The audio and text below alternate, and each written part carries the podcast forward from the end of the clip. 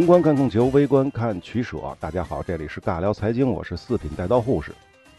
那上一期呢，我们说到了巴西共和国的建立啊，是一八八九年十一月十五日，这佩德罗二世呢和巴西王室都被驱逐了，巴西共和国就正式建立起来了。关于佩德罗二世呢，我们多说两句啊，他呢很快就去世了啊，也就是退位之后的两年后，一八九一年十二月他就去世了。但是他最终没有去葡萄牙，他是先回了葡萄牙，然后定居法国，也是死在法国的。关于佩德罗二世呢，他在巴西历史上呢还是比较开明的一个君主啊，一般评价他呢是比较理性的、温和的方式统治着巴西。当然了，理性也好，温和也好，如果从另一个角度去描述呢，可能就是懦弱不够强势。这也是为什么他最后被推翻的原因之一啊，当然只是原因之一。关于佩德罗二世的一生呢？除了他这个统治巴西之外，他其实还有一些方面呢是值得肯定的，因为他自身是一个卓越的学者，也是对科学和艺术的大赞助人。他对语言学是非常的感兴趣的，掌握了除了葡萄牙语之外呢，还掌握了大概十几种语言，什么拉丁语、法语、德语、英语等等等等啊，就不说了啊。为什么说他是一个卓越的学者呢？因为他是巴西第一个使用银版摄影法的人。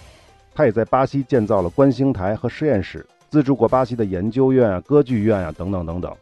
甚至达尔文还说过，说这个巴西皇帝说的就是佩德罗二世啊，对科学的贡献良多，每一个科学人都应该对他展现无上的尊重。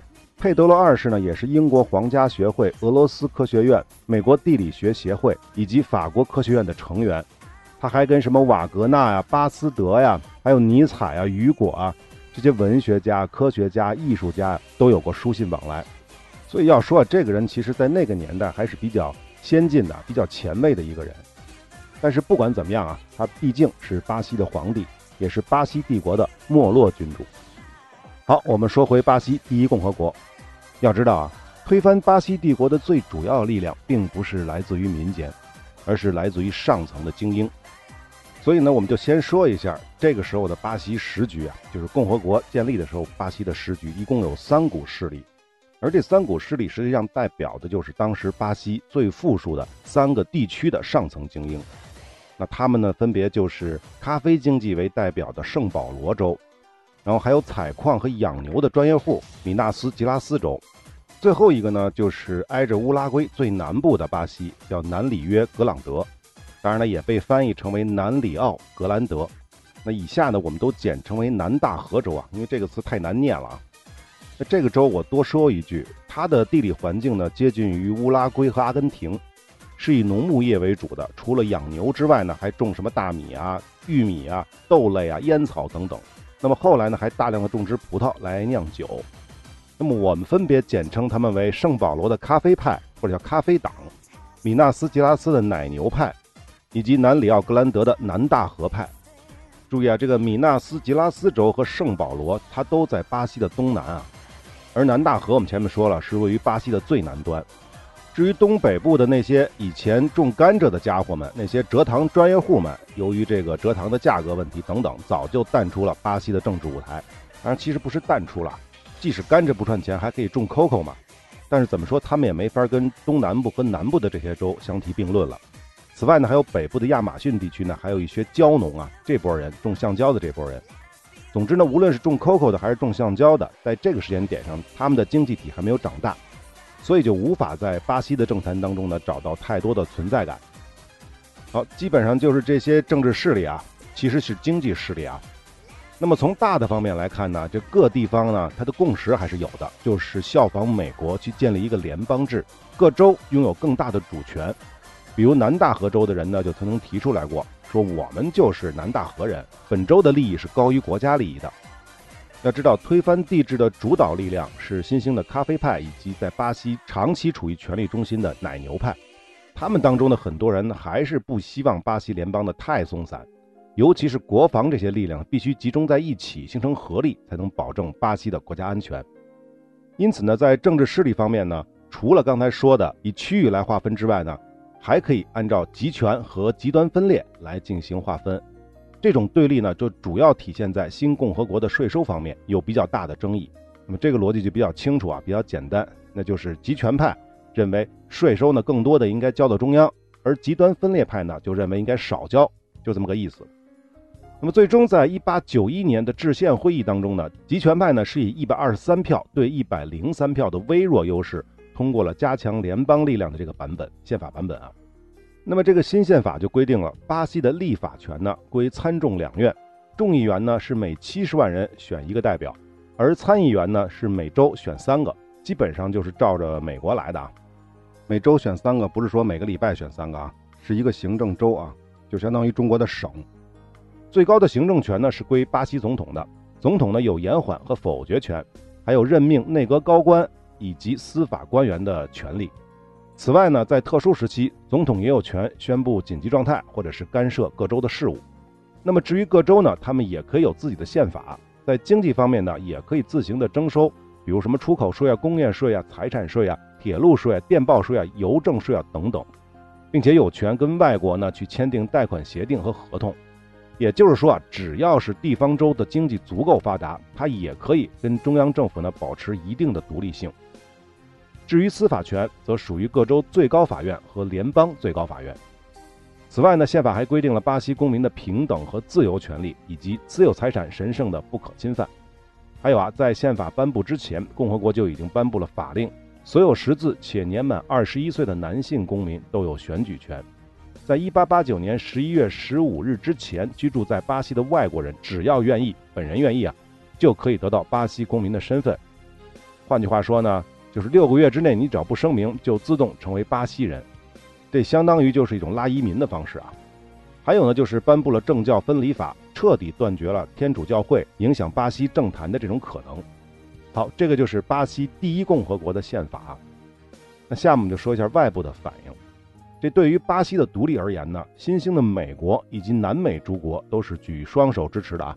毕竟整个美洲啊都是共和制，就剩你巴西了。那大英帝国呢，当然是不太兴奋了。改头换面的巴西会不会也改投美国人的怀抱呢？这个不好说。所以英国人呢就有点是吧？你们懂的。那共和国的第一任总统呢，是一位军人，他也是推翻帝制政变的主要参与者。但是这家伙上台之后啊，想搞独裁，并且破坏宪法，解散了参众两院。但是很快就遭到了各地方势力以及军方共和派的反对。这第一位总统呢，就被迫辞职了。他的名字我都不提了，一点价值都没有啊。此后，巴西政坛基本上就是咖啡派和奶牛派轮流执政。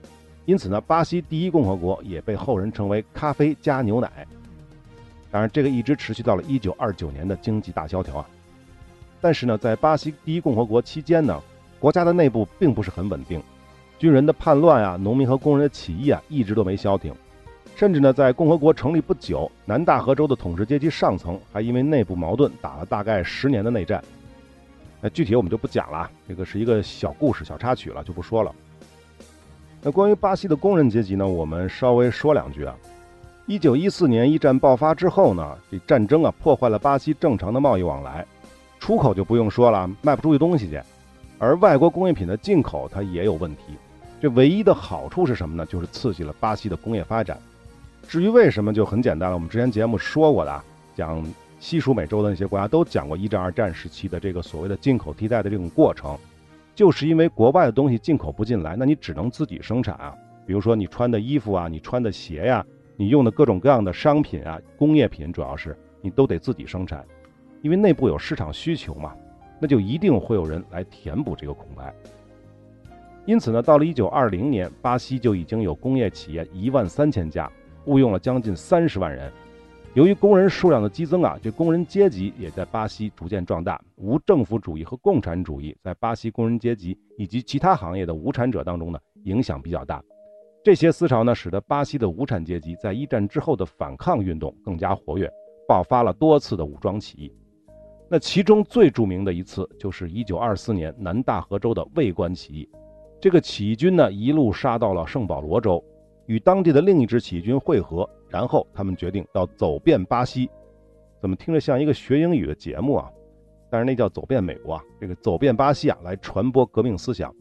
这支起义军呢，在几年的时间里转战了十四个州，巴西的十四个州，形成两万五千公里，注意是公里，我们知道红军长征，中国的红军长征是两万五千里啊，而且这个时间也差不多啊。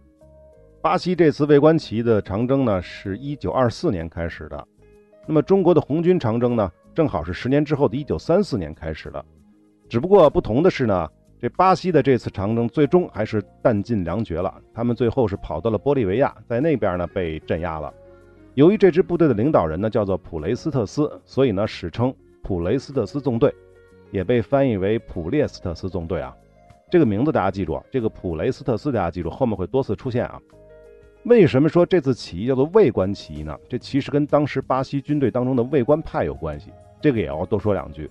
那么既然是卫官，他就不是高级军官，属于中下级军官，大多数呢是出身中小资产阶级家庭。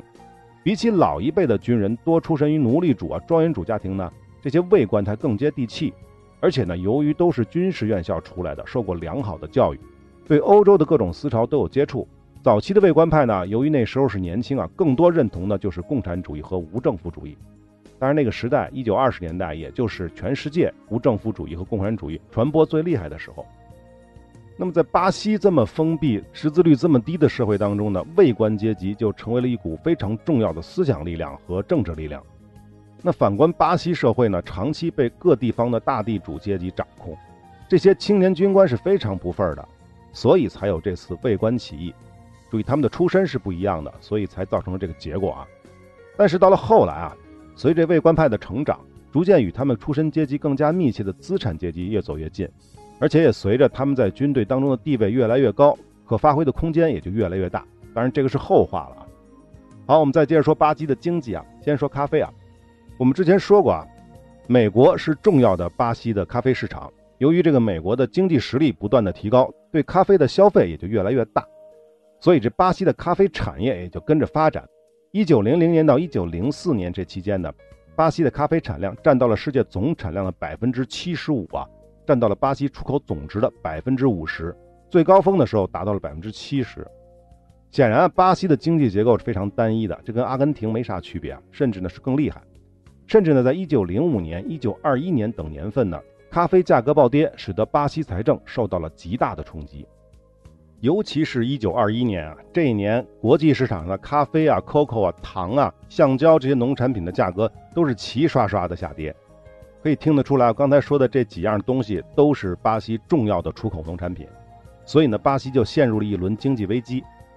另外呢，还有一件事儿，就是米纳斯吉拉斯州，虽然它是奶牛州啊，奶牛加矿产啊，但是后来也有很多人在这个州来种咖啡。奶牛派和咖啡派在利益上就搅和在一起了。咖啡种植园的寡头们，尤其是最重要的这两个州啊，圣保罗州和米纳斯吉拉斯州，这些咖啡寡头，他们呢为了自身的利益，联合推动通过了咖啡收储法案。什么意思呢？就是巴西政府会在咖啡生产过剩或者是国际市场下跌的情况下呢，动用国家财政，甚至是借外债，以最低限价格来收购咖啡。这个法案的本质就是很清楚的，对不对？相当于就是拿国家的钱，也就是拿全国人民的钱呢，来维护你们这些咖啡寡头的这个利益，就这么回事儿啊。当然，如果这个套路玩得好的话呢，不仅国家不会亏本，还有可能在咖啡涨价的年份再赚一笔。但实际上，这些呢只是咖啡寡头们的一厢情愿而已。因为回过头来看这段历史啊，我们站在上帝的视角的话，就知道，一九二零年的咖啡价格暴跌的根本原因是源自于这些咖啡派的贪婪。为什么这么说呢？一方面，咖啡种植园主们他们不断的去扩大咖啡种植面积；另外一方面呢，就是我们刚才说的，他是用政府的财力，甚至呢是让国家来借外债来维持国际咖啡的价格。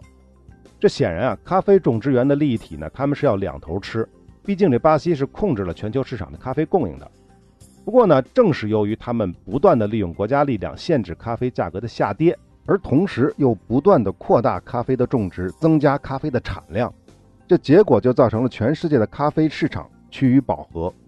如果大家这句话没听明白啊，我再解释一遍：他们不断的提高咖啡的产量，就会造成整个市场上的咖啡的量提高，对吧？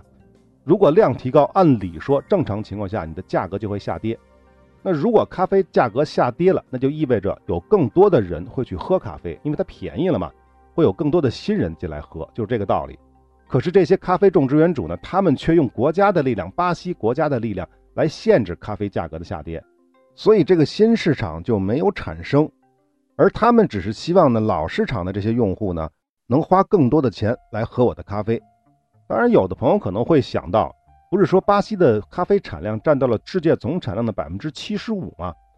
那也就是说，它控制了世界的咖啡的供给，那就应该能够控制咖啡的价格啊。也就是说，除了那百分之二十五之外，剩下的你只能买我的，你没地儿买去，对不对？但实际上不是这样的，因为它是咖啡，它不是小麦，不是玉米。甚至就算你是小麦，你控制了世界小麦的产量没有用，因为我可以不吃小麦，我可以吃玉米，我可以吃土豆。这么说大家是不是就明白了，对不对？因为用户是有选择的，虽然你能够控制商品的源头，但是只要用户有选择，你控制的这个商品的竞争对手很有可能不是这个商品本身。那美国人不喝咖啡会死人吗？不会，他可以喝茶呀。那没有茶喝，他也不会死人，对不对？他还有很多很多的替代品。所以大家是不是就明白了，巴西的这些咖啡种植园主的这个利益体啊，是多么多么的愚蠢啊！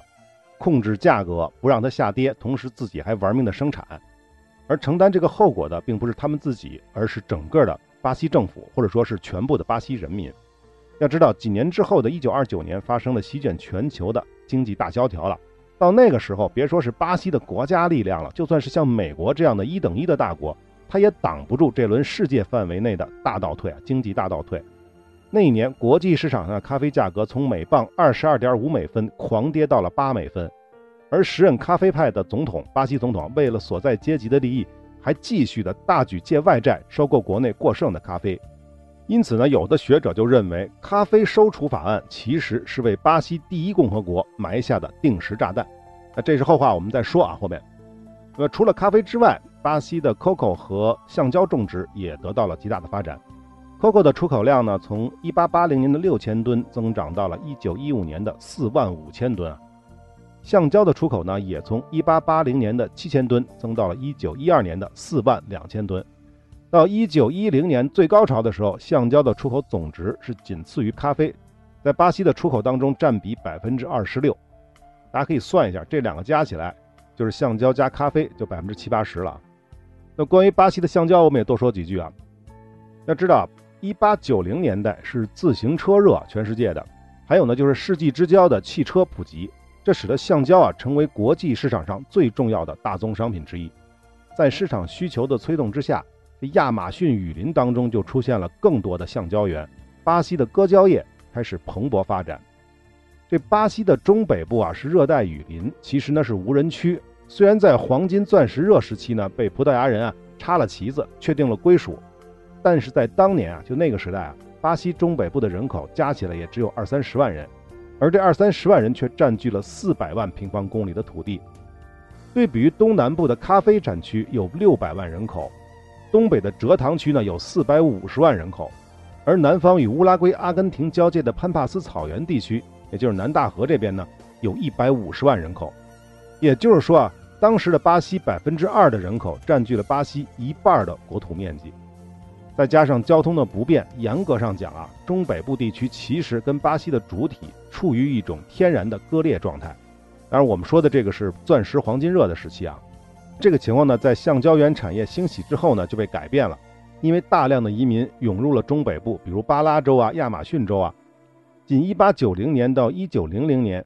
橡胶价格暴涨的那两年，这里就流入了十多万人，因此亚马逊腹地的城市当中呢，也逐渐出现了什么电车啊、电话、自来水啊、路灯啊，内地与沿海的交通也越来越频繁，亚马逊雨林啊，才真正的与巴西这个国家密切的连接在了一起。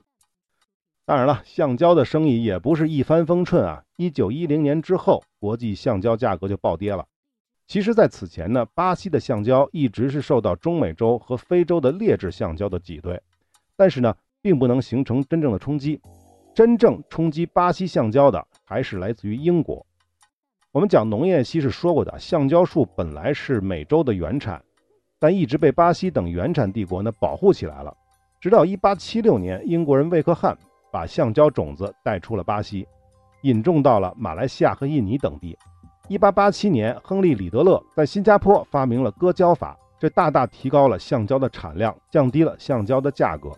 这个之前我们是讲过的，在以前的巴西是砍野生橡胶树取胶的，这完美解释了什么叫杀鸡取卵。但是李德勒发明了割胶法之后呢，就可以只割几刀，树呢可以留着，明年再接着割，或者过段时间再接着割，所以这个橡胶的产量就大幅增加，就这么个道理啊。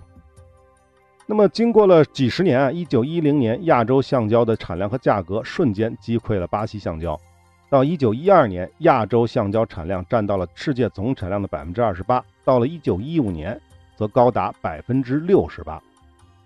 不仅如此啊，一九一四年一战的爆发，欧洲市场的缺失以及海上交通的阻滞，也使得巴西橡胶业再遭重创。这还没完啊！到了一九三零年，最早在巴拿马出现的南美叶疫病，叶子的叶啊，瘟疫的疫啊，蔓延到了巴西。造成了巴西橡胶树大面积的感染，几乎就摧毁了巴西的割胶业。此后呢，亚洲橡胶就控制了全球市场。这个南美叶疫病就有点像我们之前讲的土豆的那个病啊，造成爱尔兰土豆绝收的那种病。类似的病其实还有很多啊，比如说在葡萄上发生的，在香蕉上发生的都有啊。有一部分呢现在已经解决了，还有一部分还解决不了。那具体我们就不多说了啊。那说到这儿，大家想到什么没有？就是这个。亚洲控制了整个世界的这个橡胶产量，大家想到什么了吗？在一九三零年之后，这就是我们之前说过的日本为什么要发动太平洋战争的原因之一。因为中美洲和南美洲的橡胶业啊已经被叶疫病摧毁了，所以日本人想要得到橡胶呢，就只能去控制东南亚。也就是说，他们发动太平洋战争的原因呢，不仅仅是为了东南亚的石油，也是为了那里的橡胶。好，下面我们再来说一说巴西第一共和时期的海外资本啊。其实呢，在那些唯利是图的家伙眼中啊，巴西第一共和国跟巴西帝国没有区别。在一战之前，巴西的第一大债主依然是英国。一八五九到一八一四年这期间呢，巴西第一共和跟英国借了八千多万英镑，此外呢，还跟法国借了大概几亿法郎。还有啊，英国在巴西的投资，在一九一三年也达到了将近十二亿英镑。而在巴西的工业品进口当中呢，英国占据了百分之二十五的份额。那至于美国资本呢，也是跟着英国人的屁股后面进入巴西的。但真正渗入巴西经济还要等到一战之后。一战前，美国在巴西的投资呢仅为五千万美元。而在巴西的工业品进口当中呢，美国的份额排在了第二，大概是百分之十六。英国是百分之二十五啊，美国是百分之十六。那么一战之后，美国就迅速的接过了大英帝国的接力棒，首先呢，成为了巴西的第一大债主啊，占了巴西外债的三分之一。注意啊，巴西除了中央政府，各州州政府甚至市政府都可以直接跟外资银行借贷的。这个我们之前是说过的啊，巴西第一共和的宪法是允许的啊。这是第一，就是借贷啊，跟政府的借贷。第二呢，就是美国的资本，资本的渗透。到了一九二二年，巴西全国市场上的股票和有价证券的百分之六十是被外资控制的。一九二七年的数据当中呢，巴西境内的股份制公司一共有三十四家，其中十家是美资，十家呢是其他外资，只有十四家是属于民族资本。而这些民族资本多多少少呢，也要依赖外国银行的资金支持。还有啊，巴西的民族工业大多数都跟外国垄断企业有千丝万缕的联系。比如在圣保罗开办的最早的，在巴西最早的汽车装配厂，使用的都是美国通用汽车和福特汽车的配件。那么第三就是贸易方面了。一战之后的美国成为巴西最大的贸易伙伴，进出口都是排第一的。美国呢，主要购买巴西出产的矿石和经济类的作物为主，而巴西则进口美国的工业品和粮食。最后呢，就是投资额。当然，这个时期虽然美国没有超越英国，但是它的增速是高于英国的。到了一九二九年，美国在巴西的投资总额大概是四亿七千万美元，是一九一三年的十倍，将近十倍啊。另外呢，在这个时间点上，英国和美国都在巴西找到了自己相对稳定的政治伙伴。什么意思呢？就是巴西的圣保罗咖啡派啊，基本是属于英国资本阵营的，而美国人支持的呢是南大河的地主们。至于米纳斯吉拉斯州的奶牛们，他们在这个问题上属于中间派。那么，正是由于巴西的经济被英美德法为首的海外资本控制，所以在这个时期，巴西的工业发展呢，虽然也有一定的成绩，但主要还是集中在食品加工、纺织这些轻工业，而附加值更高的重工业并没有什么太多的起色。总之呢，到了1928年，巴西是拉美地区外债最多的国家，是高于它的邻居阿根廷的，占整个这个地区拉美地区外债总额的百分之四十四。A、B、C 三强的另外两个，阿根廷和智利呢，分别占了百分之二十二和百分之十二。大家可以算一下，这个 A、B、C 三国的外债加起来，占了整个拉美地区的百分之七十八。可以说，这个时候的巴西在事实上，它就是英美等国的经济殖民地，甚至呢，其严重程度比同期的阿根廷还要厉害。那好，下面我们再来说一说这个时期的巴西的移民问题啊。在第一共和时期，巴西继续敞开大门欢迎外国的移民。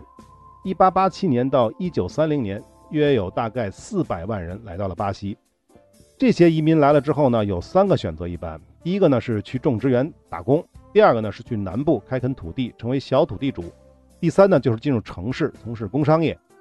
当然了，最受巴西欢迎的还是白种人。这一期间的意大利移民成为了主流，占了总数的百分之三十五。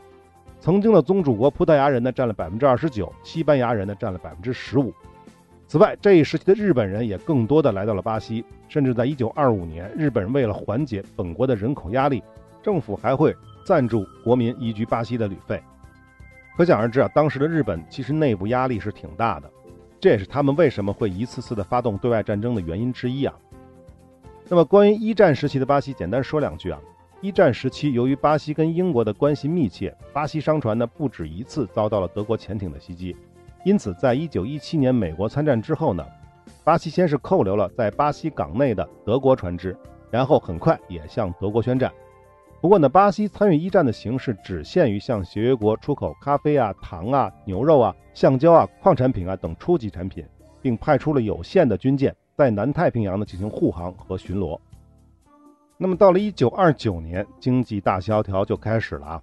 前面我们说过，巴西的咖啡收储法案给巴西带来了灾难，但是呢，其实并不止于咖啡了。巴西几乎所有能出口的产品，什么 coco 啊、棉花呀、橡胶啊、畜牧产品等等。其国际市场价格都遭遇了滑铁卢，农业总产值下降了百分之三十五，农产品出口减少了一半，还有巴西的矿产品出口一样遭遇了寒冬，出口额减少了三分之一，农业、矿业都不行了，巴西幼稚的工业它一样也好不到哪儿去啊，棉纺织工业开工率只有百分之三十，制鞋呀、冶金呐、造纸啊只有百分之四十，巴西的企业进入了破产的狂潮。一九二九年以前呢，巴西每年破产的企业呢大概是两百家，到了一九二九年这一年是五百七十九家，一九三零年是六百八十四家。种植园和企业的破产呢，随之而来就是失业潮啊。即便是那些没有失业的，他们的工资也普遍降低。那么农民工呢，就是在种植园里打工的那些农民啊，他们的工资降低了三分之二，而工业工人的工资呢降低了四分之三。注意是降低乐，不是降低到。也就是说呢，以前你拿一百块钱，现在呢就只能拿到二三十。而更悲催的是呢，同一时期巴西的生活费用却提高了一点五倍。这一进一出啊，使得整个巴西的底层人民绝对是生活在水深火热的境地。尤其是北部和东北部还发生了旱灾啊，成千上万的农民饿死。一系列的经济倒退呢，巴西政府只能期望靠着借贷渡过难关。但要知道，这次是全世界范围内的经济危机。这地主家也破产了，所以呢，在外国银行榨干了巴西的黄金储备，大概一亿六千万美元价值啊。这之后呢，就不再给巴西输血了。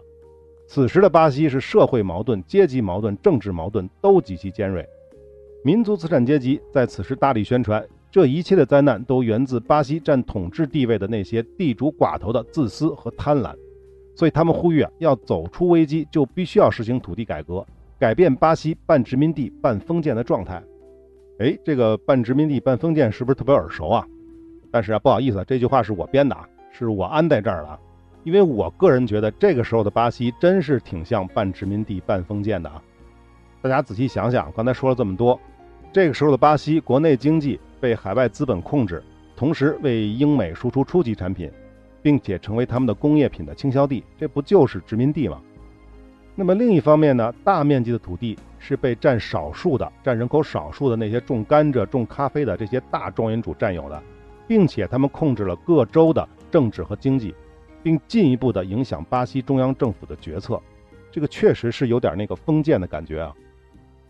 好，那我们下面就来说一说此时巴西的统治阶级的情况。前面说过，巴西第一共和主要执政的是三股力量：亲英国的圣保罗咖啡派，亲美国的南大河的农牧业地主。当然，这个时候的米纳斯吉拉斯州的这些奶牛派也转向了美国这边啊。这其中呢，还是咖啡和牛奶的势力最强，他们一直是轮流执政，甚至在奶牛们也开始种咖啡之后呢，两派的利益还有一定的重叠，并且呢，相互之间呢还有一个轮流执政的君子协定。但是在一九二九年经济危机来临的时候，这咖啡和奶牛啊，他们分裂了。其实不是分裂啊，其实就是闹矛盾了。这个原因有很多啊。第一，自然是利益问题了。在经济危机面前呢，圣保罗的咖啡派它是偏保守的，他们的意图呢维系以前的政策，静待经济危机大潮退去，是这么想的。说白就是不干涉嘛，不干涉经济危机。而奶牛派嘛，他们有更多的想法，比如前面说过的咖啡收储法案啊，在一九二九年实在是坑惨了巴西。奶牛派们嘛，希望找到新的方法来解决问题，而不是一味的收储。另外呢，就是那个君子协定的问题。一九三零年大选之前的总统呢，就是来自于圣保罗的。但是这次大选呢，就是一九三零年这次大选呢，咖啡派又推选了一个圣保罗人来做他们的总统候选人，这当然引起了奶牛们的不满了。这是第一。第二呢，就是海外资本站队的问题。咖啡派的背后呢是英国，奶牛派的背后呢是美国。至于南大河，就更是倾向美国了。这双方一直都想削弱对方背后的海外资本在巴西的力量。当经济危机到来的时候，这种想法自然也就更加的强烈。说到这儿呢，忽然觉得挺逗的啊！巴西出口的咖啡差不多一小半是被美国人消费掉的，而巴西的咖啡种植园背后呢，更多的是英国资本，是不是挺有意思的？这是第二、第三，奶牛派们也注意到了，巴西中下阶层呢对上层的统治啊并不是很满意，而且还把矛头指向了大地主们。所以这些奶牛们啊，聪明的在这个时间点呢，与咖啡派划清了界限。如此一来呢，就可以轻松的把矛盾的焦点呢转移给来自于圣保罗的这些咖啡派。所以啊，这一九三零年的大选之后，这巴西就要出大事儿了。至于出什么大事儿呢？我们下期再接着说。E quando eu te pegar, você vai ficar louca, vai ficar doidinha, doidinha dentro da roupa. E quando eu te pegar, vou fazer diferente. Tenho certeza vai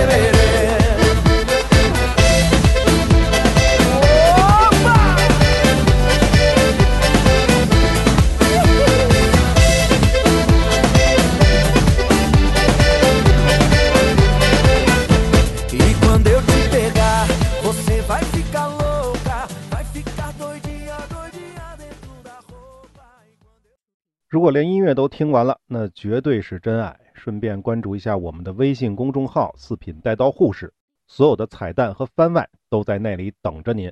我们不见不散。